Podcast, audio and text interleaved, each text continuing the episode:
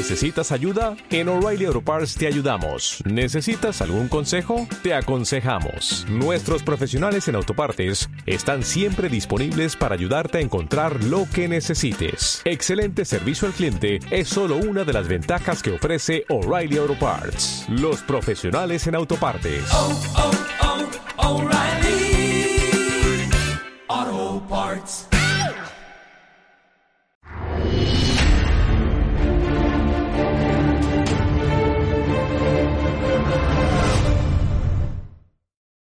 Atención si te has puesto la vacuna de AstraZeneca porque hoy te vamos a contar lo que nadie te ha dicho sobre esta inyección. José Papi, ¿qué tal? Muy buenas tardes. Alemania va a denunciar a esta compañía. Una noticia de la que poco se ha escuchado y que debería de preocupar a todas aquellas personas que ya han recibido la primera dosis.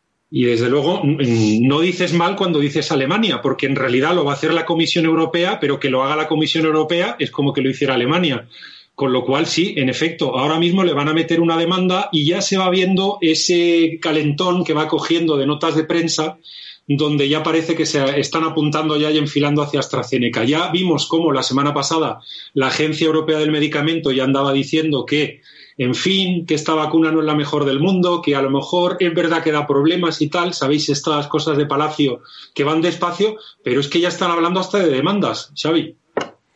Pues eh, tremenda esta noticia sobre la que hablaremos hoy en la sección internacional, enseguida con nuestro compañero José Papí, pero también te queremos contar que si has estado en ERTE durante el año 2020, tienes que estar muy atento a la declaración de la renta. Atención, porque según un estudio que hoy vamos a comentar, si has estado en ERTE vas a tener que pagar más por IRPF. Te lo contamos enseguida. Y antes de empezar con la sección económica de nuestro compañero Roberto Centeno, te digo que este logotipo que estás viendo aquí arriba, el logotipo del diputado de distrito, es muy importante en este programa. ¿Por qué? Porque desde hoy ponemos en marcha un concurso para que tú estés participando en nuestros episodios de Demos. Si quieres estar en la tertulia con criterio de la hora de Demos, tienes que contar las veces que sale este logotipo a lo largo de todo el programa. Entre los que acierten, pues sortearemos una plaza en nuestra tertulia en un programa de la hora de Demos. Para participar, muy importante, tienes que darle al botón de suscribirte a este canal, tienes que darle al like a este vídeo y mm, ir al enlace que te vamos a poner aquí abajo en la cajetilla. Allí tendrás que poner el número de veces que ha salido este logotipo del diputado de distrito. Una figura, por cierto, que nosotros defendemos en Demos. De hecho, queremos que el diputado de distrito llegue a España como lo está en Francia, en Inglaterra o en Estados Unidos. Por ello, como bien sabes, hemos puesto en marcha una campaña para eh, empezar a explicar a la gente los beneficios que tendría nuestro país con esta figura, la figura del diputado de distrito. Y atentos a esta fecha, 7 de mayo. Hasta aquí puedo leer. Comenzamos con la sección económica.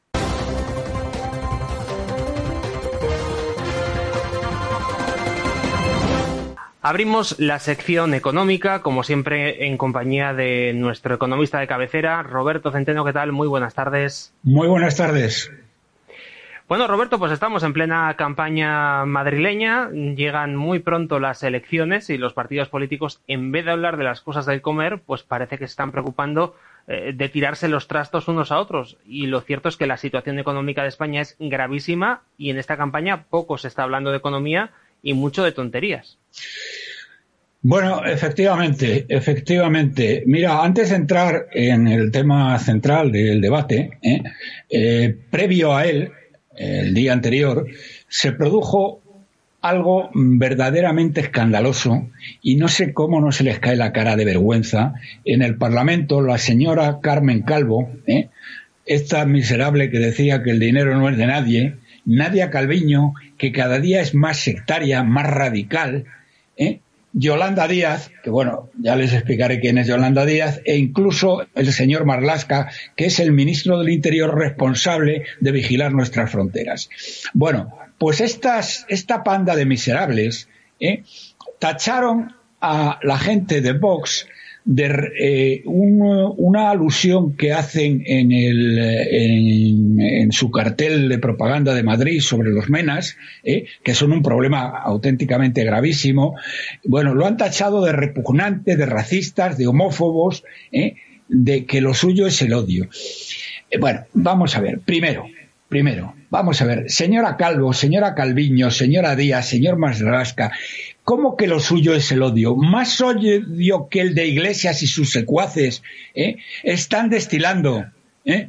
Mm, mm, es que hay algo más que pueda superar al odio y además contra la gente de bien, ¿eh? contra los españoles de bien. les contestaron Espinosa de los Monteros, pero bueno, a mi juicio, eh, es que se quedan muy cortos. Yo no me explico cómo teniendo las herramientas para aplastar a esta chusma de mentirosos, eh, que se rasgan las, vestiduras eh, de una manera escandalosa, cuando les importan una higa los menores no acompañados, les contestaron de una manera mm, tremendamente light. Por ejemplo, Espinosa Los Monteros dijo que, mm, que bueno, que ellos eh, lo que no quieren es que se traigan a niños no acompañados haciendo un viaje peligrosísimo.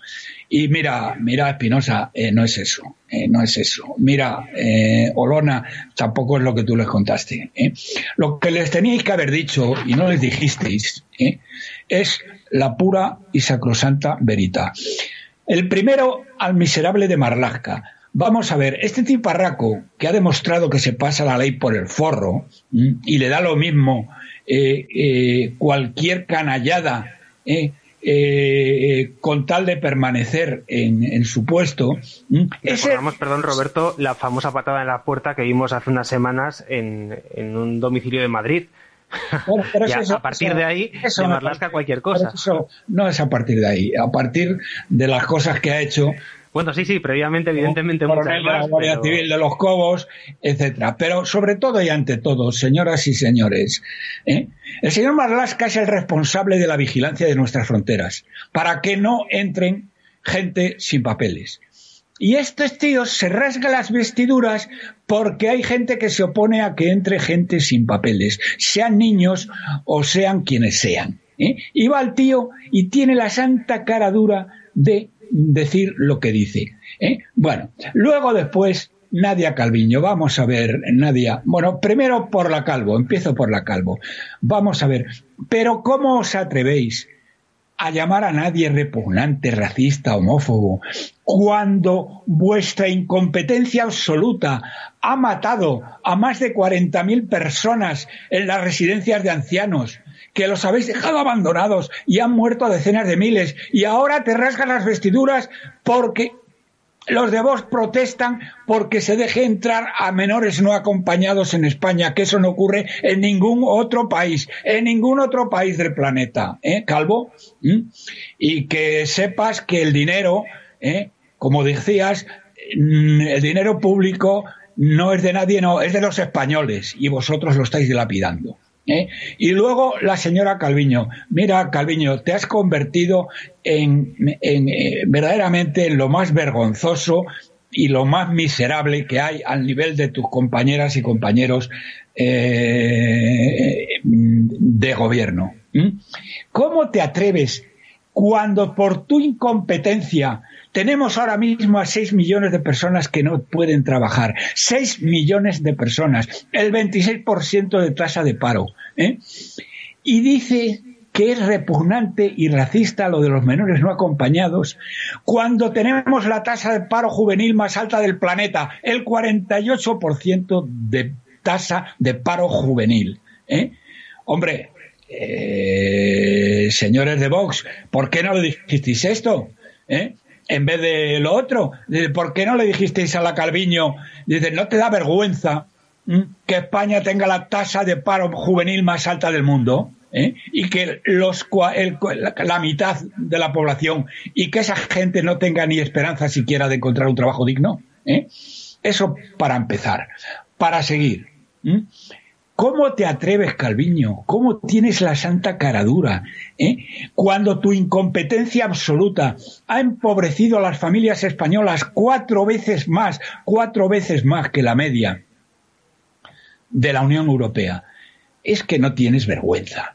Y luego después dices, es que, eh, eh, te pones a rasgarte las vestiduras con los menores no acompañados, ¿eh? a los que se los roban a sus madres y los meten en las pateras, ¿eh? las mafias, y cuando tú y tu jefe y tu panda, que sois una panda, porque no sois un partido, sois una panda, ¿eh? habéis endeudado a España en 150 mil millones de euros, que será la ruina de las generaciones futuras de españoles durante los próximos 50 años. No tienes vergüenza, Calviño, no tienes vergüenza, no tienes derecho a hablar, ¿eh? no tienes derecho a hablar para nada. Es que es auténticamente escandaloso. Y yo no sé, Espinosa, eh, eh, cómo no eres capaz, o Olona, cómo no sois capaces de decirle estas cosas a esta gentuza, a esta chusma. ¿Por qué no les estalláis esto en la cara? Que esto lo entiende muy bien la gente. Lo de que si los menores no acompañados hacen un viaje peligrosísimo o lo dejan de hacer, ¿eh? Eh, pues eh, a la gente eh, del común eso le trae al pairo. Lo que no le trae al pairo es que sus hijos están parados y no tienen esperanza de encontrar trabajo. Lo que no tiene, no les trae al pairo es que mm, les hayan empobrecido cuatro veces más que a la media europea. Lo que no les trae al pairo es que haya seis millones de personas sin trabajo. ¿Eh? Eh, eso es lo que no les trae el pairo. Así que a ver si os ponéis las pilas. Y si hablo de Yolanda Díaz, Yolanda Díaz, esta sectaria bolivariana, que son la hez de la hez, como decía Antonio García Trevijano, de la izquierda mundial, dice en su cartel en Madrid, por, por lo que verdaderamente importa. ¿Y qué es lo que verdaderamente importa para Yolanda Díaz? ¿Eh? ¿Cómo no le dijisteis esto? ¿Cómo no le dijisteis esto? ¿Eh? Si es que os las ponen como a Fernando VII y no hacéis las carambolas, coño. ¿Cómo piensa esta señora qué es lo que importa? Lo que importa a esta señora es que dice que ella va a cuidar a los madrileños mejor que nadie. Manda narices. ¿Y cómo va a cuidar eh, Yolanda Díez? ¿Cómo va a cuidar a los madrileños? Pues miren ustedes, en primer lugar subiéndole los impuestos 3.700 millones de euros y poniendo los impuestos sobre las familias más altos del mundo, más altos del mundo, porque ahora son los terceros del mundo desarrollado. Bueno, pues de esa manera cuida a los madrileños. La segunda manera de cómo va a cuidar de los madrileños, para que lo sepan los madrileños, ¿eh? esta, esta, sectaria bolivariana, es eh, expoliando, eh, poniendo el impuesto de sucesiones, de patrimonio más alto del mundo conocido, eh, para arruinar a las familias. Porque con el impuesto que pretende poner Yolanda Díez y el miserable mm, y el, el, gran representante del odio que es Iglesias, con eso en dos generaciones les han robado a ustedes, señoras y señores, todo su patrimonio, todo lo que tienen, su casa, sus, los dineros que hayan podido ahorrar, todo. Esto es lo que esta bolivariana eh, pretende hacer en Madrid. Eso es como va a cuidar de los madrileños. Así es como Yolanda Díez lo pretende. Por lo tanto, por lo tanto, eh, eh es increíble, es increíble que ante el ataque visceral de llamar repugnante, racista y homófobos esta chusma, porque son una chusma, la señora Calvo, la señora Calviño, la señora Díez y el señor Marlasca, ¿eh? no les habéis puesto donde les eh, teníais que haber puesto, ¿eh? señores de Vox. Así que a ver si os ponéis las pilas, porque en Madrid los madrileños no sé lo que jugáis vosotros, pero los madrileños nos jugamos mm, la vida y la hacienda. ¿eh? Nos jugamos el ser o no ser, nuestro y de nuestros hijos. Y si no sois capaces de poner en, de poner en situación cuando sois atacados por esta auténtica basura, ¿eh? la verdad es que no estáis haciendo un buen trabajo. Pues Roberto, con esta información que nos das todas las semanas, cerramos este espacio económico. Gracias por habernos acompañado y en siete días volvemos a estar. Vale, hasta la semana que viene, si Dios quiere.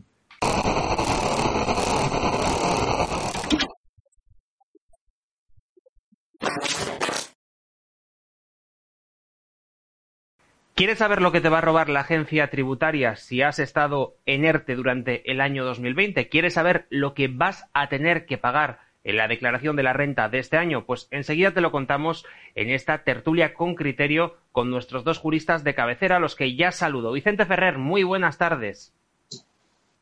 Hola amigos, ¿qué tal? Aquí desde Cartagena, Indias. Como siempre, dándonos envidia de ese buen tiempo que tenéis en el Caribe, Vicente. Saludamos también a José Luis Escobar desde Alicante, otra zona también con muy buen tiempo y que tanto envidiamos los que vivimos en el norte de España. José Luis, muy buenas tardes. Hola, muy buenas tardes. Estáis invitados. Cuando queráis, siempre donde tenéis vuestra casa.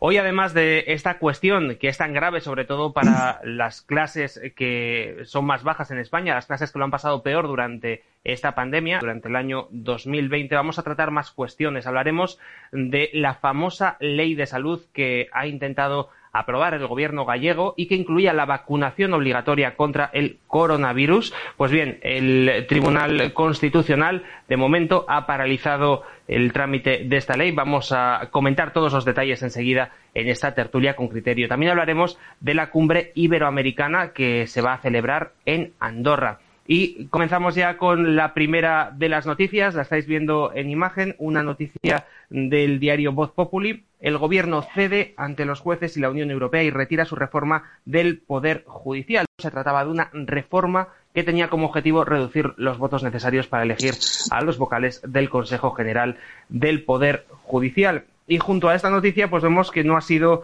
eh, la única que ha llegado respecto al sistema judicial español porque Bruselas ha avalado la reforma que limita las competencias del Poder Judicial cuando está en funciones. Recordamos que hace unas semanas conocimos que el Consejo General del Poder Judicial, que actualmente sigue en funciones porque no ha habido un pacto entre el Partido Socialista y el Partido Popular para renovarlo, pues eh, han decidido desde el Gobierno limitar sus funciones y que no pueda nombrar a nadie en ese periodo en el que está en funciones.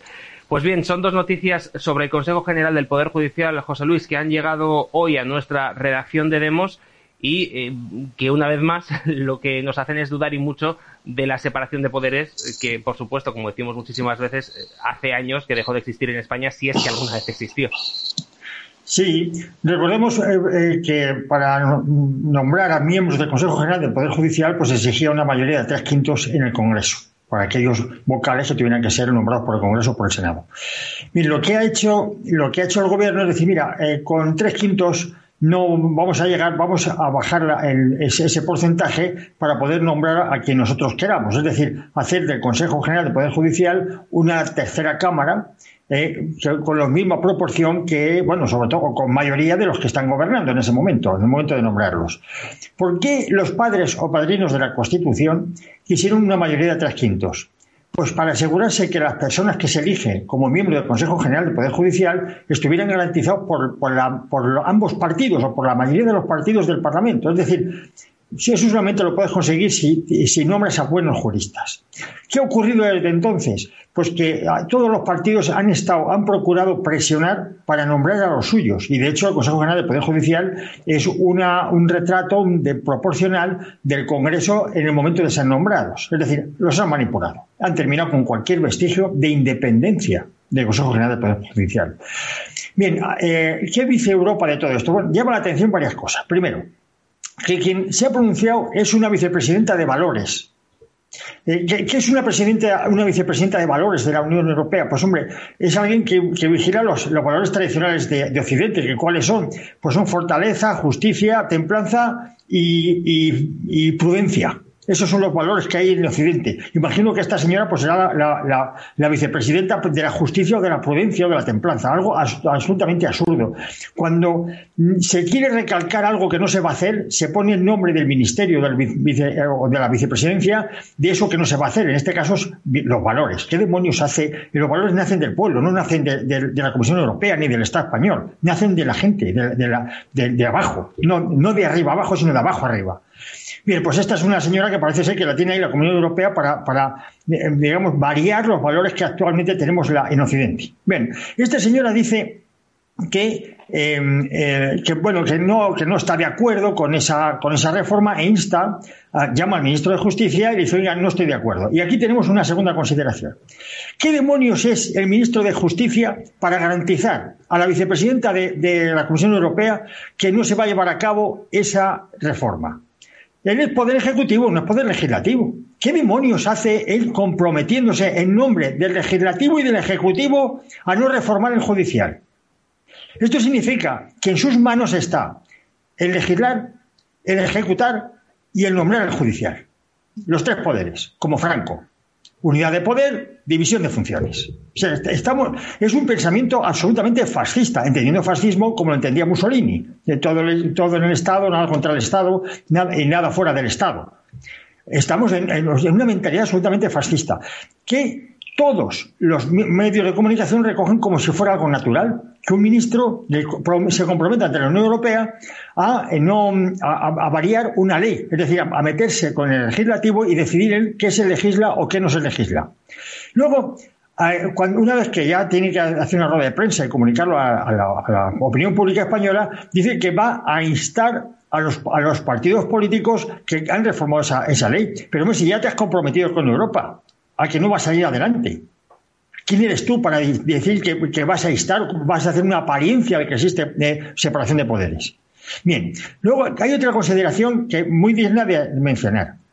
Es que una inmensa mayoría de jueces han protestado, incluso han firmado y lo han enviado a la Comisión Europea sobre el peligro de esta reforma. Pero ha habido un conjunto de jueces que han quedado señalados porque estaban de acuerdo con ella. Ese conjunto de jueces se llama juezas y jueces para la democracia.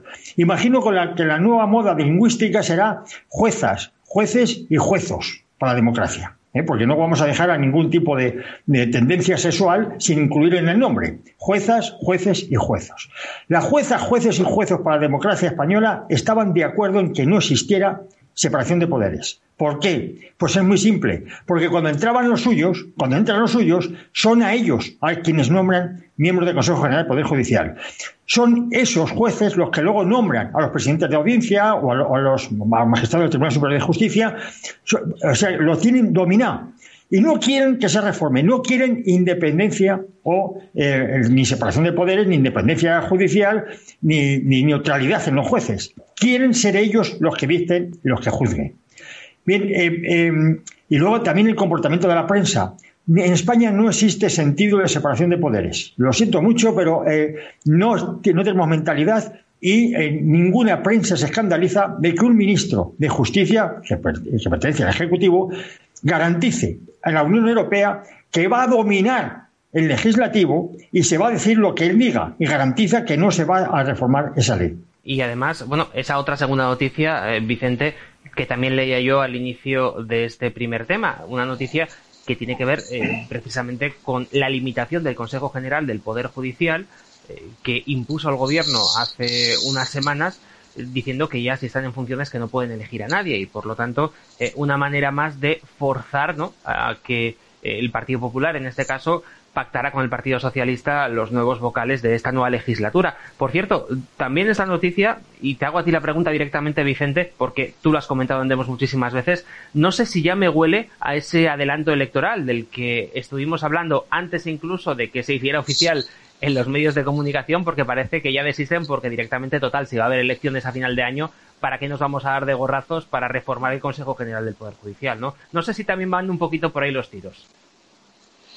Bien, bueno, eh, aparte de añadir a completísimo, al completísimo análisis de José Luis, es ya pues eh, dar simplemente la clave política, ¿no? Como que tú estás un poco anunciando. Entonces, aquí la clave política es que eh, el, gobierno está en modo supervivencia total y se ha retirado eso porque, bueno, lo, que busca es cómo, cómo se va a aprobar en Bruselas y se le va a dejar vía libre para que lleguen los fondos. Ese es su objetivo. Y de hecho la gestión, pues como ha explicado José Luis, eh, está en clave de ejecutivo eh, totalmente en línea con la con el aspecto siempre ejecutivo burocrático de Bruselas, ¿no? Eh, con desprecio absoluto a todo lo que sea cualquier atisbo de legislación o, o carácter legislativo real, ¿no? efectivo. Y entonces, bueno, como tú has dicho, mm, no, en realidad lo último que le preocupa es realmente la reforma del Poder Judicial en este momento. Lo que le preocupa es a toda costa que no hayan impedimentos desde Europa que, le impidan que impidan que lleguen eh, y se canalicen ya los fondos, que es de lo que depende absolutamente su supervivencia. Lo que es la supervivencia, aunque sea agarrado, agarrado a eso. Eh, porque incluso intentarán pues, eh, pues ir más allá, aunque no se aprueben presupuestos, que es la ley más importante de un Parlamento, y tratarán de, agarrarse a eso. Que, por cierto, además, mm, bueno, están llegando un poco la noticia de que el Tribunal Supremo alemán o Constitucional alemán ha dado por fin vía libre a la, a la ratificación de Alemania para el plan de los 750 y tantos mil millones, etcétera. Entonces, esto quiere decir que es eh, una luz de esperanza, una luz de esperanza para, eh, para que el gobierno en un momento dado pudiera superar este año, ¿no? Intentar eh, hacer, pues bueno, una encastillarse ¿no? y hacer una resistencia numantina para no abandonar la Moncloa ni, ni con agua hirviendo, ¿no?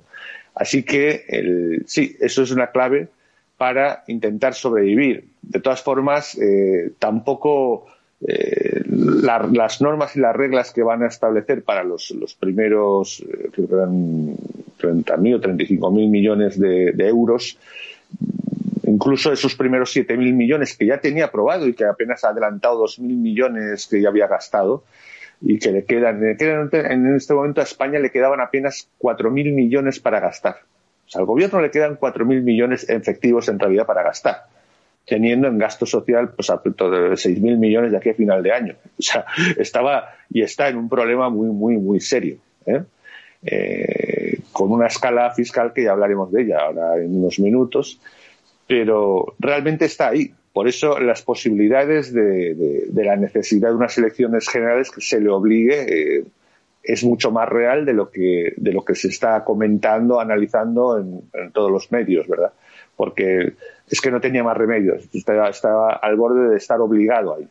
Después de una que aunque eso no le importaba, una castaña que pudiese recibir en, un gran varapalo electoral, está en que realmente lo que le importa ahora es que las instituciones europeas no le impidan que lleguen, los euros. Cosa que eh, sigo dudando mucho que a pesar de estas, entre comillas, buenas noticias, el retroceder en esto ya es lo primero.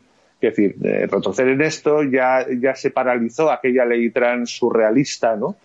Y, seguramente irá cediendo en un montón de cosas, irá paralizando planes para, o, o, anteproyectos para ver si, si en Europa le suavizan la cosa. Mm, está en un momento muy crítico y todavía podemos decir que, a no ser que por alguna razón le den el espaldarazo, cosa que es muy difícil teniendo, siguiendo teniendo un gobierno social comunista y con unos cuantos países que, aunque ahora Alemania ratifica eso, eh, se van a oponer a que haya, a que no haya un control exhaustivo y, muy condicionado para que le lleguen los euros.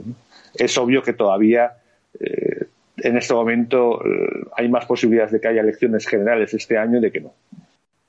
Precisamente hablando de paralizaciones de diferentes mm, reformas y leyes, vamos a hablar de una paralización, al menos momentánea, de una ley de la que ya hemos hablado aquí en alguna ocasión, la Ley Gallega de Salud. Estamos viendo en imágenes la noticia, el Tribunal Constitucional suspende el artículo de la Ley Gallega de Salud que recoge la vacunación obligatoria. El recurso se ha admitido 24 horas después de iniciarse el diálogo que todavía puede propiciar un pacto y la retirada la petición judicial. José Luis, esto entiendo que es una especie de pause y que todavía no está del todo claro si puede o no una comunidad autónoma obligar a un ciudadano a vacunarse. Digo, eh, en función de lo que nos están diciendo los terminales mediáticos. Eh, ¿Cómo puede terminar esto? ¿Qué es exactamente lo que ha ocurrido y en qué punto estaríamos a día de hoy? Eh, vamos a ver, no existe cobertura jurídica para, obligar a nadie a vacunarse, no solo a vacunarse, sino a cualquier tipo de intervención médica, ni una inyección, ni a tomar una pastilla siquiera. Tiene que ser siempre con el consentimiento del paciente, con el consentimiento informado, es decir, y además bien informado, porque un error en, la información eh, significa que no hay consentimiento.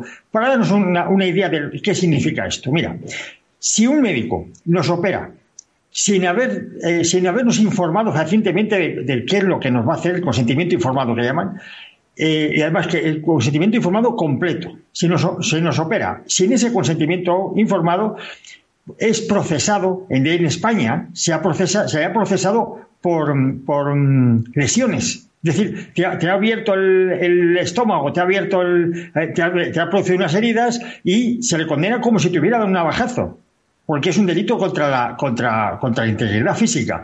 ¿Quién lo dice esto? Pues lo dice el Supremo. Bueno, si un médico puede ser condenado penalmente, de hecho es condenado penalmente por, por, eh, operar o por, por, intervenir sin el consentimiento informado, tú imagínate el, cómo, va a intentar el Estado o, una comunidad autónoma obligar a, alguien contra su voluntad a, operar, a, vacunarse. No, no pueden hacerlo. Pero no pueden hacerlo desde el convenio de Nuremberg. Es decir, que es, algo que está en la ley sanitaria española, está en todas las leyes. No, puede, no se puede intervenir médicamente sin, eh, sin sin consentimiento del paciente.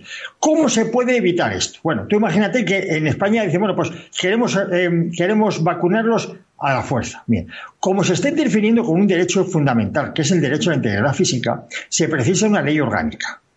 Entonces, si se reúne el Parlamento, hacen una ley orgánica y hacen una excepción a ese derecho a la integridad física, por ejemplo, argumentando que es por el bien de la, de, la nación entera, ¿no? En ese caso sí se podría, eh, se podría obligarnos a vacunar o castigarnos si no nos vacunamos. Pero sin esa ley orgánica es imposible legalmente hacerlo y de ningún modo una comunidad autónoma puede, em, puede obligar o castigar a alguien que no se quiera vacunar. Lo que, lo en definitiva lo que han hecho ahora es decir, bueno, vamos a reunirnos, vamos a, tratar de retirar el, recurso que tienen con el fin de, claro, se retira la ley, se retira el recurso, llegar a un acuerdo para que no se tenga que pronunciar el Tribunal Constitucional sobre la salvajada. Volvemos otra vez a esta mentalidad que hay en España que es auténticamente fascista, que es que no lo, llevamos en la sangre. O sea, permitimos que un individuo que está gobernando una, una, una comunidad autónoma con dos narices y un palo legisle, un ejecutivo que legisla y, legisla nada menos en intervenir un derecho fundamental. Hombre, si es que eh, cualquier nación que tenga una cierta tradición eh, constitucional diría que para eso hace falta una ley orgánica y usted no es nadie para, para, obligarme. Pero bueno, aquí es que tenemos un concepto de la libertad muy de, sumisión. Queremos, somos libres para elegir a aquel que nos tiene que dominar. Eh, queremos un buen amo. Nunca hemos querido ser libres.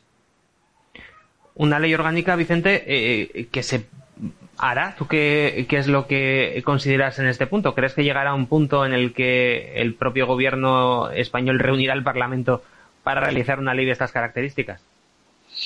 Sí, bueno, de entrada hace ya semanas que aquí, que nosotros, Luis y yo, indistintamente, la semana pasada era yo mismo el que recordaba el convenio Nuremberg y tal, y el, tema de derechos humanos, y la otra anterior, el mismo José. Llevamos tres o cuatro semanas repitiendo estas cosas. Resulta que, pues, hemos acertado. Claro, la eh, eso era obvio, es decir, era una obviedad. ahí la pregunta es, eh, eh, incluso creo que insinué o insinuamos en algún momento, eh, ¿será esto una sonda que lanzaba entre Feijó en combinación nada menos que con Sánchez? Es decir, porque es demasiado estúpido para, para por sí lanzar esto.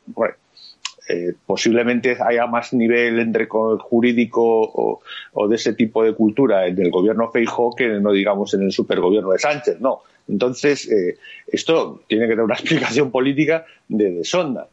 De todas formas, fíjate que mm, algunos incluso eh, eh, cometimos algún error en el, tema de, casi hablar de sentencia. No, no es una sentencia, no. Eh, es una admisión a trámite, con lo cual, como acaba de decir también José Luis, lo que se han evitado, lo han retirado.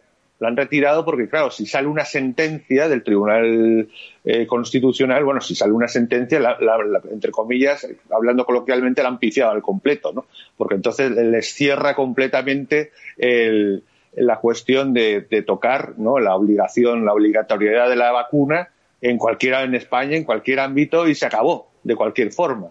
Entonces, eh, eh, ha sido una retirada necesaria estratégica porque si no eh, se enfrentaban a, un precedente que ya los marcaría y que ya les cerraría completamente esa vía de poder, ¿no? esa, vía, esa vía legal. Así que han retirado eso. Imagino que eso tal, quién sabe, bueno, pensar en buenismo por parte de Feijóo es, muy optimista, ¿no? Es decir, pero, pero pensaríamos en, en qué supondría esto. ¿Van a negociar? Bueno, pues vamos a ver si van a negociar, cómo van a intentar colar la ley y, y porque van a intentar colarla de alguna forma, ¿no? ¿Te acuerdas que en una de las primeras ocasiones, hace dos o tres semanas, hablábamos también de, yo comentaba lo de las vacunas de cuando éramos niños del parvulito.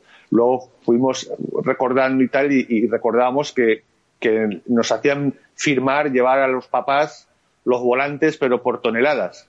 Tenían que firmar de todo, porque a ningún funcionario o ni a un funcionario en el sector privado se le ocurría arriesgarse a, hacer ni la más mínima cosa que, supusiera el que los padres no estuvieran de acuerdo. Es decir, eh, esa es la cuestión en la práctica, eh, por lo cual no puedes tú obligar a cualquier, y menos de este tipo sanitario, eh, de forma obligatoria. Es que, es que nos hemos enfrentado a una situación que, parece ser que partía de gente indocumentada estando justo en este momento en el, en el poder. Entonces, era una obviedad, era una obviedad que, está, que comentábamos desde hace tiempo, y ahora, pues, eh, lo que van a intentar hacer es, obviamente, es lógicamente un pacto en cómo, en cómo presionar indirectamente sin que se le pueda haber una sentencia en contra que cierre completamente el tema. Ya sea vía prohibir si no tienes eso o yo qué sé, eso es lo que tienen. Pero ya, ya, ya han visto y han comprobado que eh, ni el Tribunal Constitucional siquiera puede flagrantemente violar los derechos humanos, ¿no? Menos aparentemente. Entonces, ¿qué se va a hacer? Pues, pues veremos qué se les ocurre. Sin duda van a tramar a ver qué, qué pacto hacen para intentar abordar ese tema, porque saben que eso, eso es muy difícil, como debería ser, como es lógico, ¿no? ¿Cómo estará el patio, Vicente? ¿Cuán poca gente habrá ido a vacunarse? ¿Qué datos tendrán en el gobierno para que empiecen a, preocuparse de la obligatoriedad o, de la coacción hacia los ciudadanos para que vayan en manada a ponerse el pinchazo. Me encantaría tener esos datos. No sé si están publicados, ya, los buscaremos. Te digo una cosa, te digo una cosa, Xavi. Eh, aunque, son, aunque seamos muy diferentes muchas cosas, no creo que los eh, estadounidenses sean tan extraterrestres o tan extraños a los españoles. Quiero decir, somos occidentales al fin y al cabo. Y se tienen datos que, por ejemplo, el ejército, el 80% 70-80 oficial, lo que significa el 99, eh, eh, hasta se ríen en vídeos de vacuna, de la vacuna, hacen de todo, pero así. Entonces, y estamos hablando de un, un ejército pequeño que podría ser, no, estamos hablando de millones de personas, el ejército de los Estados Unidos. Entonces, vamos, eh, solo mirando eso, pues a lo mejor no estaremos en el 70-80% de rechazo, pero algo de porcentaje, seguro que algo habrá, ¿no? Algo habrá para porcentaje, el incremento que vamos a tener los españoles si hemos estado en un ERTE. Eh, Vicente, hablábamos a micrófono cerrado mm, de que precisamente el Estado español, el gobierno, está castigando a los más necesitados, a las clases más bajas. Y es que tal y como vemos en esta noticia de economía mm, del periódico El Independiente, eh, los trabajadores en ERTE con ingresos de entre 14.000 y 18.000 euros van a pagar más IRPF que con un solo pagador.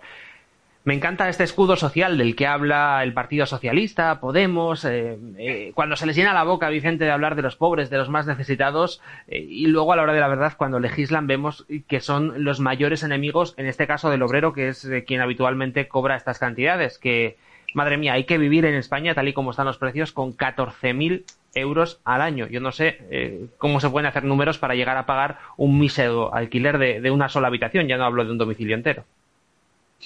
Estamos hablando de, porque hay pagas extraordinarias, ¿verdad? Estamos hablando de un mil eurismo, ¿no? Prácticamente alrededor de un mil eurismo. O sea, nada más que es hablamos de, vamos, eh, de, todos los estratos bajos, medios y superiores. Especialmente los medios, ¿eh? medios bajo, mediano. Eh, y bueno, lo, que está ocurriendo, creo que también lo hemos comentado y adelantado ya en este programa, ya, hace también varias, varias veces. Está ocurriendo una auténtica persecución escalada global. No global, no, de, toda la población. de verdad, yo, no, es increíble la manipulación, ese método Pitesti del que he hablado aplicado ¿no? al siglo XXI.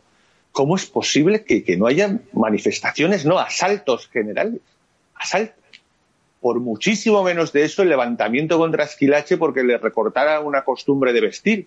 Bueno, por esto, pues no sé, por, esto tendrían que estar en, en, las alcantarillas refugiándose, ardiendo los edificios oficiales. O sea, es una escalada. Yo no sé si tenéis eh, parientes cercanos, yo sí o, no, pero estamos hablando que están haciendo cosas no solamente en los ERTE, ¿no?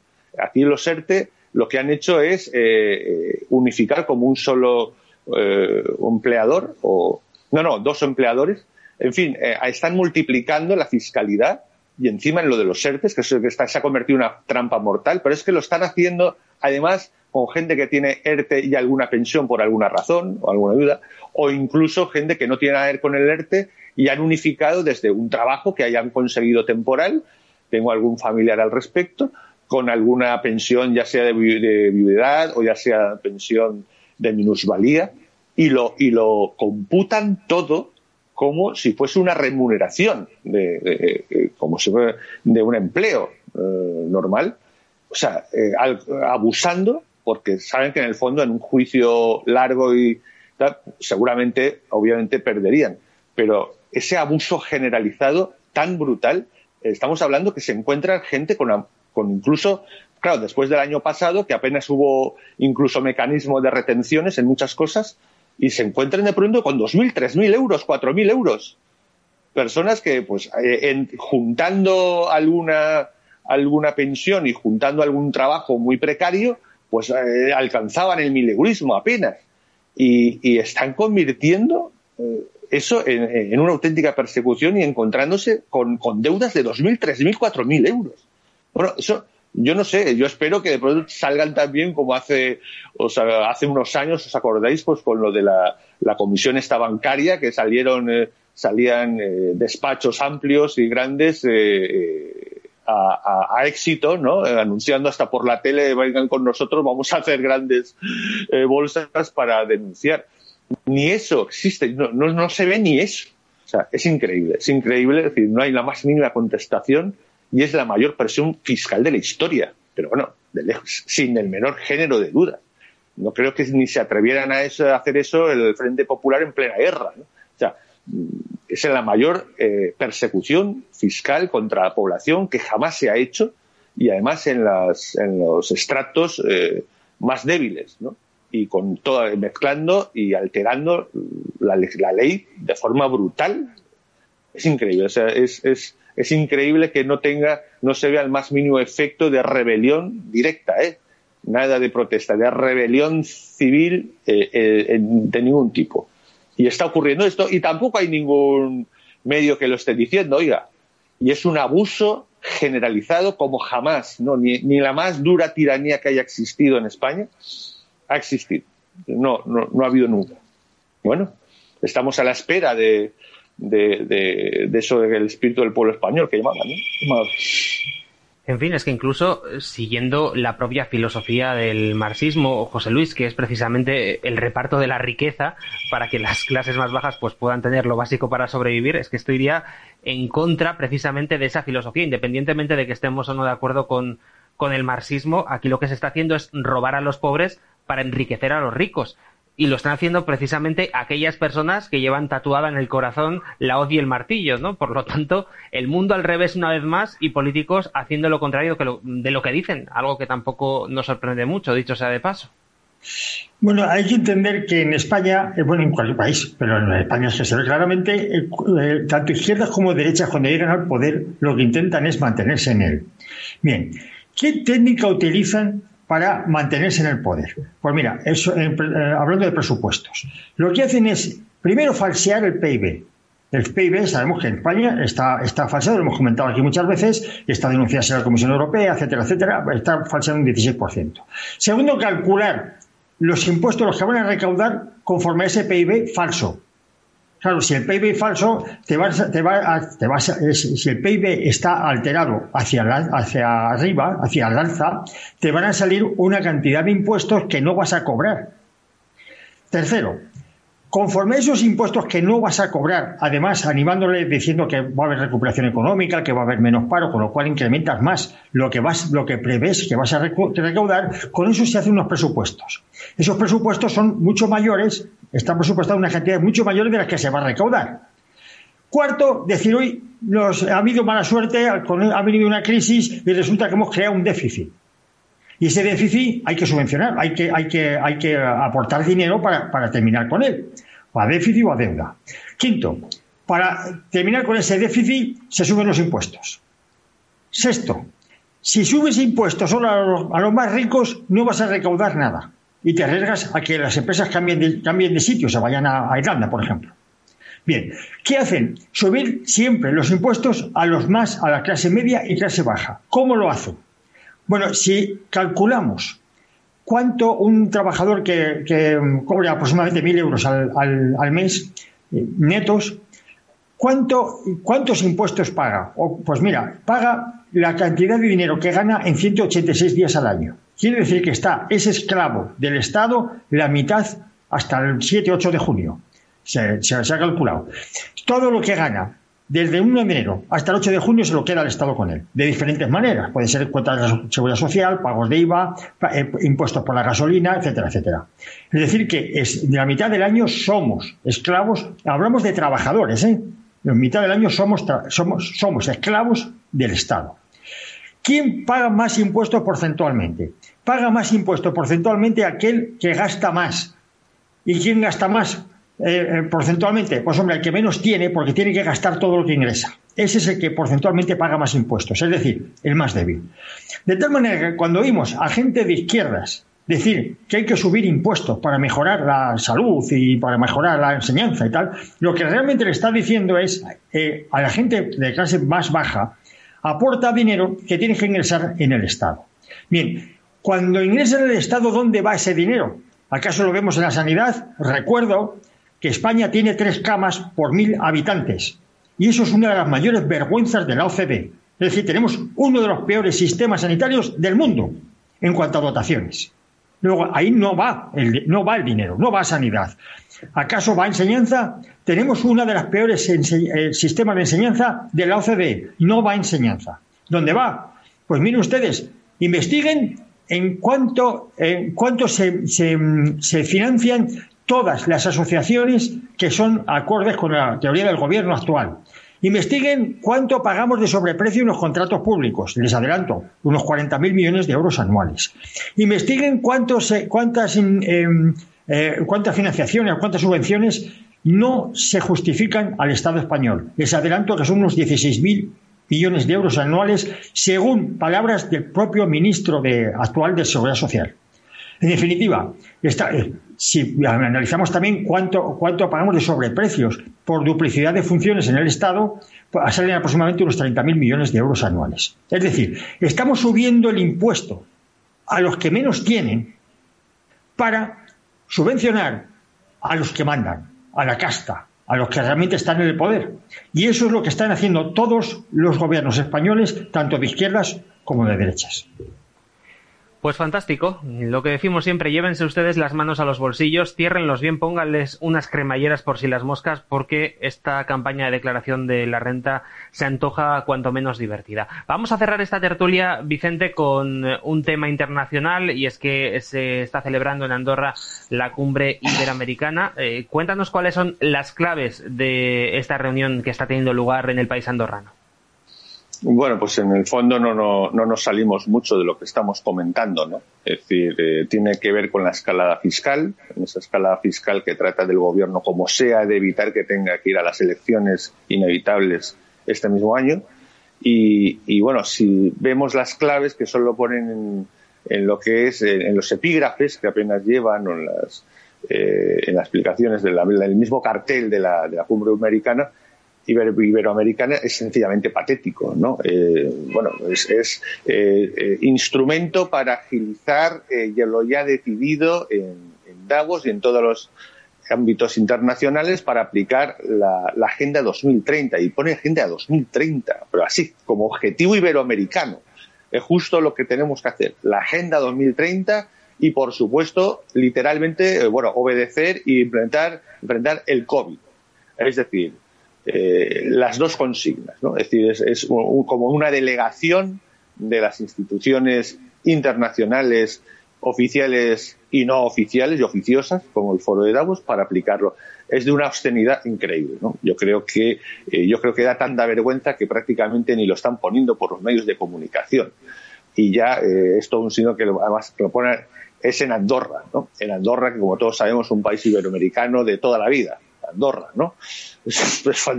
Estoy fascinado con Andorra. pues para eso, ¿por qué no hemos incluido a Italia, ¿no? Que tuvo, que la mitad de Italia estuvo bajo la corona Aragón, ¿no? O fue un chico, increíble, Andorra. Mm, no, me fíjate, yo que intento preocuparme de cómo funcionan las cosas internacionales, jamás pensé que, no, sabía que Andorra era de, los países iberoamericanos, de verdad. Eh, lo he descubierto ahora. Entonces, allí en Andorra, en un ámbito eh, cultural eh, evidentemente iberoamericano, pues entonces eh, se han reunido los jefes de Estado para, para, obedecer literalmente, pero digo literalmente porque está por escrito, repito. Es decir, los objetivos, apoyar el COVID en, la forma oficial como, como que está ordenada y la Agenda 2030, ¿no? vamos, más patético, francamente, es imposible, es imposible, ¿no? No, no cabe otra, otra calificación, ¿no? Es una, es la antihispanidad prácticamente, ¿no? Si alguna vez logramos estar cerca de ello en las cumbres iberoamericanas, aquellas de los 90, pues, pues bueno, es simplemente uh, otra, otro foro que se aprovecha, ¿no? Para eh, que se aplique lo que es eh, la receta y las órdenes directamente de las instituciones internacionales, ¿no? especialmente estos que llevan el, logo, que imagino serán la foto todos, no con ningún símbolo hispano, sino, bueno, olvídate de las aspas de Borgoña, obviamente, sino con el logo de 2030, que es iberoamericano, hispanoamericano a muerte, a tope, ¿no?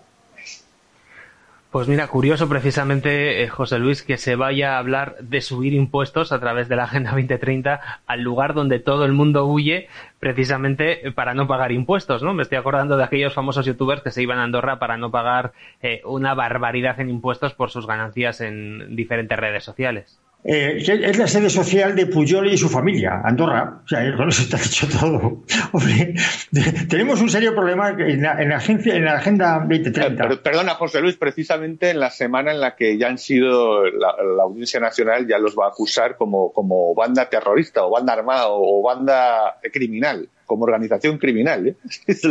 los Puyol.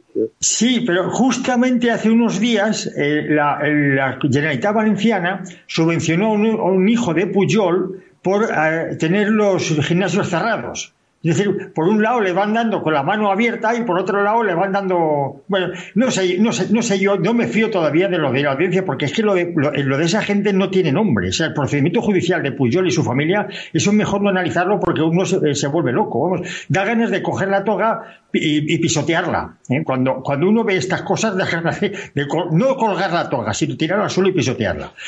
Y bueno, en referencia a lo, a lo de la 2030, pues está claro que siempre van a tender, está claro que lo que pretenden es subir tanto los impuestos que, según dicen, y lo han declarado textualmente, que no tengamos nada, pero vivamos felices. Es decir, que vivamos de lo que nos den, felices, como perritos a los que se les da, se les da de comer lo que sobra en la mesa. Ellos no, ellos sí pueden tener, ellos sí pueden tener cosas. En definitiva, eh, estamos, eh, lo que estamos incentivando es que se les dé bonus a los inspectores de Hacienda para que nos saquen todo lo que tengamos con la ley o contra la ley. Pues con esta última reflexión vamos a cerrar esta tertulia con criterio. Gracias, Vicente, por haber estado con nosotros una semana más. Nada, amigos, aquí seguimos con las súper buenas noticias últimas y a ver cómo, cómo sigue, cómo reacciona ese pueblo español que una vez se, se levantó en mil veces por, por cosas pues bastante menos graves, ¿no? Vamos a ver tú por lo menos estás en el Caribe y tienes ese buen rollo y esas playas y ese sol maravilloso que aquí en España, bueno, en algunas zonas sí que sí que lo hay, pero lo cierto es que en el norte, donde estamos algunos, lo tenemos más complicado. Tú por lo menos lo, todo esto lo verás de una manera más llevadera. Igual que nuestro compañero José Luis Escobar, que desde Alicante yo creo que se verá todo esto mucho mejor que desde San Sebastián, donde el mal tiempo es casi la norma diaria. Gracias, José Luis, por haber estado con nosotros. Gracias a vosotros. Yo aquí al pueblo español le veo no como el pueblo, aquel valiente de los tercios de Flandes, le, veo como, lo, como los, toros mansos que, de vez en cuando dan una tarascada, pero no le veo yo con la bravura de, de, de investir. ¿eh? Pues a ver si conseguimos que el pueblo español se convierta en un auténtico Miura y en vista como tiene que investir contra esta gente que nos lleva arruinando ya 40 años. Gracias a los dos por haber estado con nosotros. Seguimos ahora con la sección internacional y con José Papi.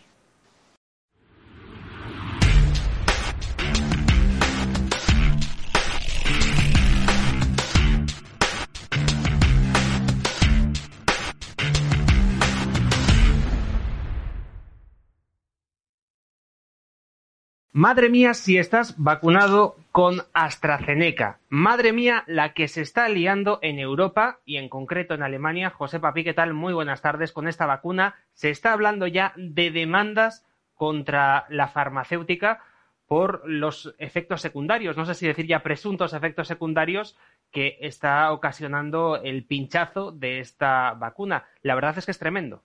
Desde luego, bueno, no. Y exactamente la demanda que se está anunciando no es que la vaya a hacer Alemania, que es que lo va a hacer la Comisión Europea, pero en el fondo eso es lo mismo que la haga Alemania. Es decir, Alemania le da la orden a la Comisión Europea de qué es lo que tiene que hacer. Pero en concreto no ha sido porque de momento se atrevan a decir abiertamente que la vacuna es mala, sino diciendo que han incumplido el contrato, ese contrato mágico fantasmagórico que ya analizamos en el canal de Demos y que vamos, ese contrato lo firmas tú para que te envíen, en fin, un cartón de leche de la tienda y te van a tomar el, pelo y en lugar de mandarte un cartón de leche te van a mandar pues una botella de dos litros de Fanta, ¿no? Y bueno, ese es el tipo de, contrato que firmó la Comisión Europea y ahora mismo pues sí, ya están preparando un ejército de abogados, se ha filtrado y es que ya llevamos eh, varios días, varias semanas incluso, notando cómo el Palacio, en el Palacio las cosas se van calentando poco a poco, ¿no? Cómo ha salido la Agencia Europea del Medicamento ya una nota diciendo, oye, que esto de AstraZeneca, que parece que en efecto que sí, que da trombos, que un poquito de cuidado, le animamos al personal médico que lo mire con mucho cuidado y con mucho tino y con mucho tesón. Es decir, ya lo van soltando. Dentro de dos o tres semanas habrá otra nota de prensa donde dirán, mejor ponérselos, pues eso, a los que tengan, a los que sean Superman o a los que sean los tíos más cachas del mundo, o mejor ponérselo, pues como hacía, analizamos en otro programa, a los que tienen 59 años y 73 días, pero no a los que tienen 59 años y 74 días. En fin, se nota ya que viene una marea, la marea de fondo ya se está moviendo poquito a poquito y bueno, en efecto, eh, nos iremos enterando poco a poco, ¿no? Y es que seguimos viviendo, eh, ya viene ese mundo de payasos, ¿no? En el mundo de payasos donde en fin, un señor que llega a hacer un tránsito internacional en un aeropuerto, esto es una historia real que me han contado, entra en el aeropuerto de Estocolmo a hacer un tránsito internacional y en ese momento resulta que la prueba de PCR que tenía era de 72 horas más 3 o 4 horas más y al tío. Lo meten en una caja con 15 tíos más, sin aireación, no le dan de comer, no le dan las medicinas, no, no, sé cuánto, le meten en una perrería de muchísimo cuidado pero por supuesto, por si acaso tenía COVID. O sea, el problema no era que cogieran una persona que está medicada y la metieran dentro de una caja con 15 personas más, sin aireación, sin máscaras, sin nada, que los policías no llevaran máscaras. Eso no era lo importante. Lo importante es que se había saltado, que parece ser que en el tránsito internacional, saltando de avión a avión, también tenía que tener un PCR y se le había pasado por unas horas. Y es el mismo mundo de payasos en el que vivía yo, por ejemplo, esta mañana, donde ah, me han puesto en el desayuno en un hotel un plátano verde y digo, oye, este plátano no me lo puedo comer. Y digo, oye, pues te lo devuelvo tráeme uno normal. Y me dicen, no, no me lo puede devolver usted porque ya lo ha tocado. Y entonces puede ser que haya COVID. Y digo, pero vamos a ver, ¿cómo es posible que haya COVID en el plátano si nos habéis apelotonados a todos en una esquina del restaurante porque decís que solo podéis ocupar no sé qué porcentaje del restaurante, que parecemos aquí gallinas o cerdos transportados en un camión? Y luego no estáis areando las ventanas y resulta que el problema es que he tocado el plátano. Yo me he ido así, digo, nada, me voy, ya no tengo ganas de desayunar. O ese mundo en el cual, pues como tú nos contabas, Xavi, te devuelvo la palabra, tú no podías saltar del municipio tuyo en el País Vasco al lado y sin embargo los franceses pues podían entrar y salir yendo a, yendo a pasear donde les apetezca, ¿no? Y acuérdate, Xavi, de lo que pasó la última vez que dijimos dejar pasar a los franceses, dejar pasar a los franceses, que no pasa nada, se quedaron y se montó un lío aquí que, bueno, eh, de eso hace ya más de 200 años, pero, en fin, a ver si el pueblo español le da por ponerse tan flamenco como se puso en aquellos momentos, ¿no?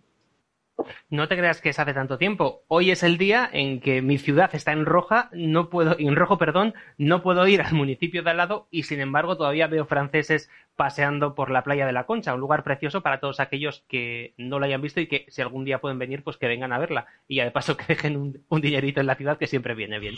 Pero más aparte, José, vamos a continuar con el siguiente tema que nos va a llevar a Alemania, pero antes voy a anunciar a toda la gente que nos está viendo que hoy también vas a recomendar una novela distópica al final de esta sección, una novela distópica que curiosamente vuelve a parecerse mucho a la realidad del año 2021. Pero luego decimos cuáles. Antes, José, nos vamos a Alemania otra vez. Ya tenemos al nuevo líder del equivalente al Partido Popular, al Partido Conservador de Alemania, decíamos la semana pasada que había dos candidatos y que uno de ellos se parecía bastante a nuestro Rajoy. Y oye, José, el que todo el mundo apoyaba, ese Rajoy ha sido el que ha ganado. Yo no sé lo que le espera a Alemania con un Rajoy. Desde luego aquí en España las pasamos canutas con él.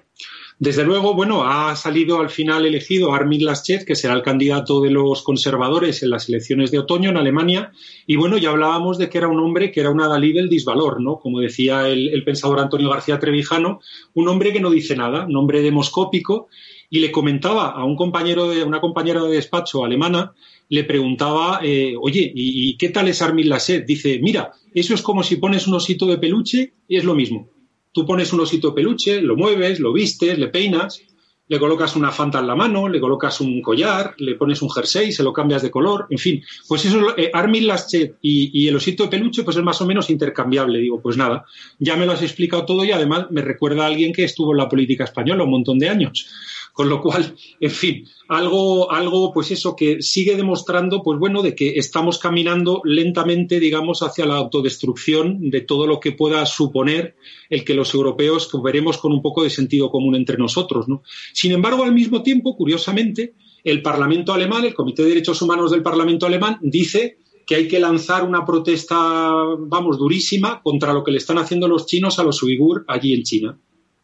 Por lo cual sorprende porque a su vez el Parlamento, pues hay una serie de, de personas, incluso del propio partido del señor Laschet, que dicen que hay que empezarle a dar caña a China. Y es que resulta que han cogido, y se me había olvidado decirlo antes, han pasado una encuesta en Alemania después de elegir a Laschet y le han preguntado a los alemanes, oye, ¿tú crees que este hombre está capacitado para ser eh, canciller, ¿no? Como dicen allí, llaman al primer ministro alemán, ¿no? O al presidente del gobierno en Alemania, ¿está capacitado para ser eh, canciller? Y nada más un 29% de los alemanes dicen que este hombre tiene las credenciales suficientes para ser eh, eh, primer ministro en Alemania. Es decir, que es un tipo que además no es ni popular. Y es que ha habido incluso miembros de su propio partido que han dicho que se niegan a ir de campaña con él porque luego no van a salir elegidos. Sabéis que los alemanes tienen un sistema mixto, por un lado diputado de distrito, por otro lado listas de partido, al final es un petardo que no se sabe bien lo que es, pero la gente que todavía tiene que hablar de cuando en cuando con su distrito están, con perdón, eh, acojonados de eh, aparecer delante del osito de peluche, porque como salgan delante del osito de peluche ya, sus vecinos les dejan de votar y se acabó ya lo que se daba. Con lo cual, mirad el cachondeo que se está montando ahora mismo en Alemania. Ahora bien, ya veréis como que no sea que vayan a salir los verdes y que haya que formar un, gobierno de coalición entre los verdes y los conservadores o los verdes y los socialistas, o ya veremos lo que pasa, ya veréis cómo corren ahora mucho para que lo de las perrillas del gasoducto, todo esto del Nord Stream 2 y todo esto, que sabéis que Putin es malo malísimo, salvo cuando uno tiene que meter el cazo. En el momento que uno tiene que meter el cazo, en ese momento ya deja de ser malo, ¿no? Y en ese momento ya somos todos amigos, pero vamos, son amigos los finlandeses, son amigos los alemanes, la gente la tienen metido en los consejos de administración, cobrando, tienen al antiguo eh, canciller alemán eh, eh, que también anda metido en el negocio, en fin. Vamos, ya veréis ahora cómo se corre mm, rápido, rápido, rápido, no sea que los verdes no vayan a aparecer en el gobierno de coalición y la cosa se complique, ¿no? O a lo mejor los verdes, y a lo mejor estoy diciendo una tontería, se apuntan a la fiesta, ¿no?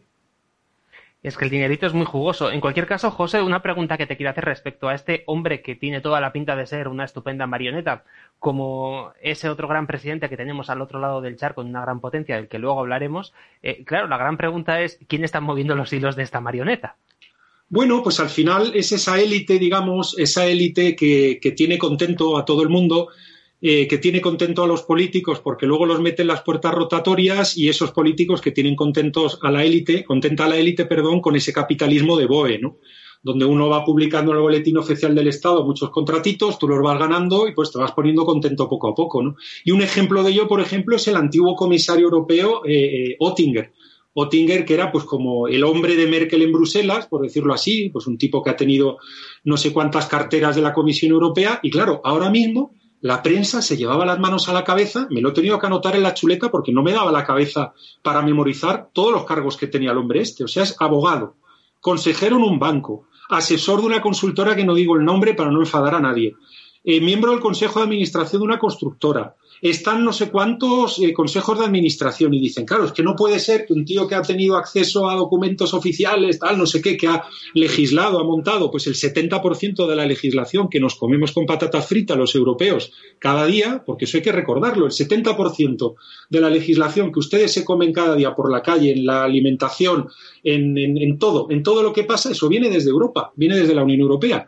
Y bueno, pues este señor que está metido con eso, ahora mismo se, llaman, se lleva las manos a la cabeza de que ande metido en tantos negocios. Pero vamos a ver, pero si es lo normal, pero si todo es lo mismo. Si es que está todo completamente unido y es que está todo completamente conectado. Y ahora mismo, pues bueno, en esta Europa de las listas de partido, en esta Europa donde los políticos ponen a los jueces, donde los políticos se nombran presidentes del gobierno a sí mismos, donde se hacen listas, todos son amigos y todo eso tal, pues bueno, uno luego pues le tienen que agradecer los servicios prestados, ¿no? O dejarte allí para que luego tú, pues eso, eh, en fin, eh, sirvas, digamos, a todos estos intereses, vienen un lado, vienen el otro, ¿sabes? Vamos, si te parece, José, al otro lado del charco, tal y como decíamos, eh, decía yo antes, el presidente tan famoso del otro lado del charco, no sé yo si hablar del presidente o del equipo del presidente, porque estamos viendo la famosa frase Biden Team, el equipo Biden, y poco se habla del presidente estadounidense. Yo no sé si es porque ya se le ha ido completamente la cabeza y ya es el equipo el que gobierna y él es otra marioneta como la que tenemos ahora en Alemania. En fin, es noticia porque se ha montado una cumbre del clima online vía telemática y volveremos a ver un montón de cuadraditos con un montón de cabecitas que parecen piolines hablando de cosas del clima climático, de lo mal que está todo y de todas las medidas que hay que tomar para que el mundo no se vaya a freír puñetas. José, ¿en qué punto estamos con esta cumbre? Pues yo creo que lo has explicado muy bien. Ya ahora mismo, digamos, la progreprensa ya ha dejado de hablar de, Biden, es decir, de Pepe Biden como, como el presidente de los Estados Unidos. Les habla del equipo Biden como Biden no está, es decir, al hombre lo sacan cada tres semanas, lee un papelito que le dan, o lee un, ¿cómo se llama? Que eso lo sabes un teleprompter, El teleprompter este que les ponen delante, lo lee así moviendo un poquito los brazos y ya el hombre, pues oye, ya ha dado el discurso, ¿no? Y se lo quitan de en medio, ¿no? Pero sí, el equipo Biden, vamos a llamarlo así, porque dentro de poco yo creo que el salto a Kamala Harris, pues eh, va a tener lugar Y pues sí, se ha montado una nueva cumbre del clima climático para decir que Estados Unidos vuelve a ser, eh, pues eso, el, número uno de la clase, vuelve a ser progre, vuelve a estar en lo que hay que estar en estas cosas y bueno, ya han organizado esto y han invitado a mucha gente para, para que hable. Mm, ya nos estamos enterando, ahora mismo ya eh, está cerrándose en el día de emisión de este, de este programa, ya se está cerrando esta cumbre del clima climático online y vamos a ver qué es lo que, qué es lo que ocurre. ¿no? Al mismo tiempo, en Estados Unidos, pues bueno, eh, eh, había leído yo una noticia que mm, estaba generando envidia en Europa que las mentiras del COVID que aparecen en Facebook duran el doble de tiempo en el Facebook en Europa sin eh, censura que lo que duran en Estados Unidos. Es decir, que en Estados Unidos ya se está avanzando rápidamente hacia la distopía. 1984, nosotros, de Zamiatin, y todo esto ya se está avanzando hacia la distopía y ahí en tres minutos te quitan lo que te hayas atrevido a decir, ¿no? De se ha muerto mi abuela porque le han arreado la vacuna de AstraZeneca y la mujer no ha durado ni dos días. Y esto es una historia real, no estoy de broma. Entonces, eh, eh, esta historia la pones ahí en Facebook y resulta pues que en Estados Unidos te dura dos días y en Europa te la dejan cuatro días. Entonces, ahora mismo hay un grupo de estos de activistas que se llama, me ha anotado aquí, AVAZ, A-V-A-A-Z, un grupo eh, activista que dice que, claro, que no puede ser, que hay que quitar estos, estas entradas, estos posts, ¿no? Como se dice el anglicismo en Facebook, hay que quitarlos antes porque los americanos lo están haciendo mejor que nosotros. Fíjate que los americanos empezaron a hacer tonterías cuando nos imitaban a los europeos y ya se han pasado tanto que parece que los europeos ahora eh, eh, queremos imitar a los americanos. Total, es la gran carrera ¿no? por la progresía y por, por la progresía máxima, por, por, ser los pontífices máximos de la progresía, y que me lleva a recomendar, eh, y te dejo que me des si quieres la entrada a eso, una nueva novela distópica, no tan distópica, porque en el fondo es una comedia, una comedia con muy mala leche, una comedia de humor negro, pero creo que nos estamos ya acercando cada vez más ahí. Pues enseguida nos recomiendas esta novela, pero precisamente hablando de censura, hace unas semanas, eh, aquí en Demos, sufrimos la censura en nuestro canal de YouTube, y es que entrevistamos a Juan Antonio de Castro, que es una persona muy conocida por las investigaciones que ha hecho sobre la figura de George Soros y también ahora sobre Bill Gates, nos explicaba en su último libro todas las conexiones que había entre estos magnates y todo el negocio del coronavirus y parece que a YouTube no le gustó esa entrevista.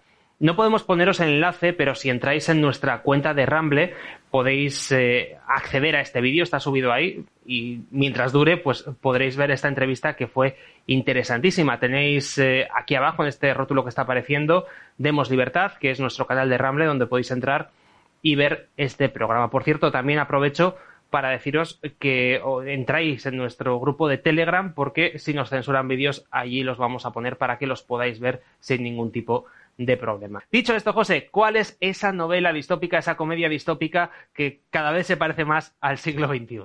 Pues yo, la, que os quería recomendar hoy es un libro del 90, que lo he leído varias veces, que es extraordinario, que es del autor finlandés Arto Pasilina y que se llama Delicioso suicidio en grupo.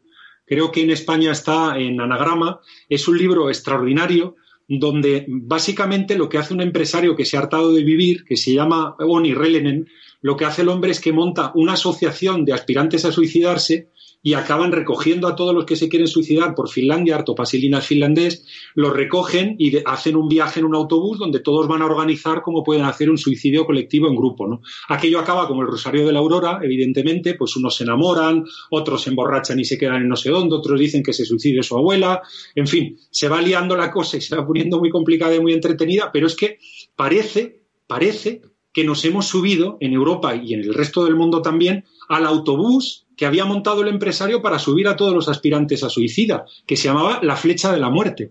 Y es que creo que nos hemos subido a la flecha de la muerte, pero, pero todos, ¿eh? España se ha subido a la flecha de la muerte. La Unión Europea se está subiendo a la flecha de la muerte. Los Estados Unidos se quieren subir a la flecha de la muerte hasta que acaben con el equipo Biden.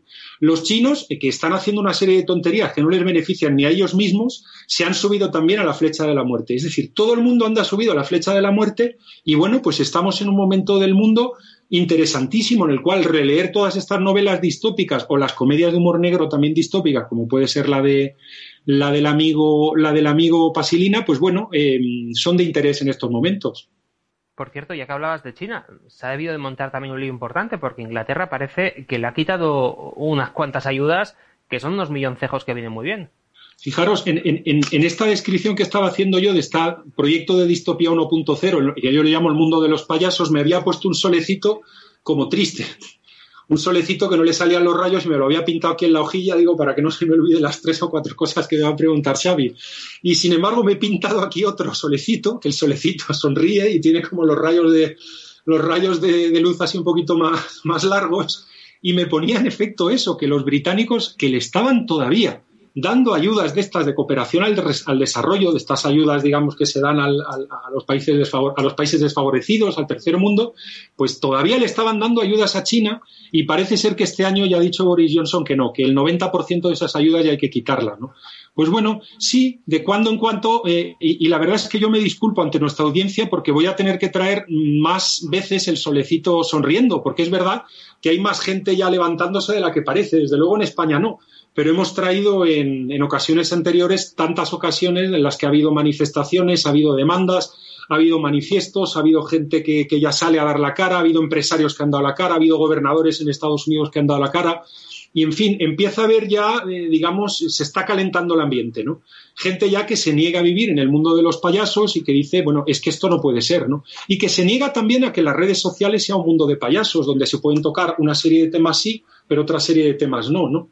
Que el propio Amazon, en fin, mm, eh, te, censure la venta de un libro que diga una cosa que no interesa y puedas comprar, pues no sé, artilugios sadomaso, ¿no? Para zorrarle a un tío o zorrarle a una tía. O sea, es que eso se puede comprar tranquilamente en Amazon ahora, te metes, hacer así a la cesta, pop, aprietas el botón y te mandan ahí una cosa que pone eh, artilugio de yoga femenino y estás viendo ahí una cosa que dices, la madre de Dios, esto sale en los, videojuegos, en una película de terror que había visto yo, ¿no? Máscaras, pinchos, una serie de cosas y dices, mm, eh, equipo de yoga femenino. Y luego, pues un señor que escribe un libro diciendo, diciendo pues eso, que, oye, que parece raro, ¿no? Que haya tanto tío metido en el negocio de las vacunas desde hace tantos años y lo buscas y no lo aparece. Pues sí, ese es el mundo de los payasos en los que vivimos, en el que vivimos. Y bueno, a ver si al final también en las redes sociales podemos hablar, pues por ejemplo, lo que yo lleva diciendo algún tiempo. cuando hablamos de Irsi Ali, por ejemplo, de sus libros sobre la mujer en el Islam. ¿Cuándo nos juntamos un grupo de, personas que salgamos en, programas alternativos, en redes sociales, en teles locales? ¿Cuándo nos juntamos y hablamos de esto? Y, hablamos de temas que son complicados, no de temas de estos de, de me voy a meter con la Ayuso, que si la Ayuso se ha vestido igual que la de Mar Madrid, que tal, que que están más guapa, que estén más guapo, que si el, mundo va ha salido feo en los pósters, que parece a ver de dónde viene, en fin. Eh, vamos, que a ver si hablamos de cosas serias también de cuando en cuando y desde luego aquí eh, con todas las ganas del mundo de seguir hablando de estas cosas serias. Pero bueno, me comprometo, Xavi, la semana que viene prometo traer también algo del solecito que sonríe y traer también cómo la sociedad civil se está rebotando y está empezando a despertarse y diciendo que esto de distopía global 1.0 que para su abuela. Mira, precisamente, ya que hablabas de Amazon y de los libros, eh, un consejo a todos los que nos están viendo, porque con toda esta excusa de clima climático están diciendo que los libros se ve que contaminan mucho por aquello de que el papel sale de los árboles y madre mía, ¿cómo vamos a talar los árboles? No olvidéis que en última instancia quien controla los libros digitales es toda esta élite y que esto, estos papelitos que solemos tener aquí, estos eh, no se pueden controlar digitalmente. Si tenéis libros interesantes, intentad guardarlos en papel porque esos no os los van a robar nunca. Y además siempre se pueden leer, no tienen ni batería, ni tienen que ser enchufados, ni tienen que estar conectados a la red. Funcionan, sin nada. O sea, fíjate, son fantásticos los libros. Hecho este pequeño alegato, José, como siempre, muchísimas gracias por haber estado con nosotros y yo espero el solecito ¿eh? para la semana que viene. Desde luego, y nada, y le animamos a todos nuestros seguidores que se apeen de ese autobús de la flecha de la muerte y que se enamoren de la libertad. Claro que sí, enamorados de la libertad. Y, eh, por cierto, lo decíamos al inicio del programa, este logotipo que estás viendo aquí arriba ahora mismo es el último que vamos a poner en este programa de hoy. Es el logotipo del diputado de distrito. Si has contado todos los que han salido durante todo este programa, puedes participar en un concurso que ha puesto en marcha Demos. El premio, participar en una de nuestras tertulias.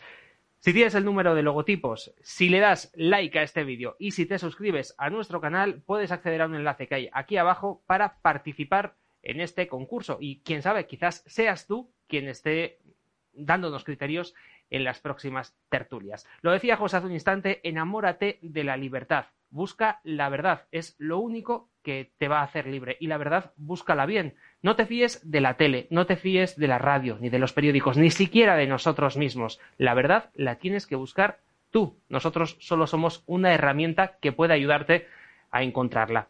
Dale like a este vídeo, suscríbete a nuestro canal, compártelo en todas nuestras redes sociales y por supuesto, antes de finalizar, le damos las gracias, como siempre, a César Bobadilla, nuestro técnico que ha hecho posible que este programa llegue a vuestras casas. Volvemos la semana que viene. España está a punto de colapsar. Sus políticos la están destruyendo y esto solo lo puedes parar tú. Demos ha puesto en marcha una campaña para conseguir el diputado de distrito, un político al que tú puedas controlar, echarlo si roba o no cumple con lo que prometió. El diputado de distrito participa en nuestra campaña, entra en demoslibertad.com y haz una pequeña aportación. Ayúdanos, ayuda a España.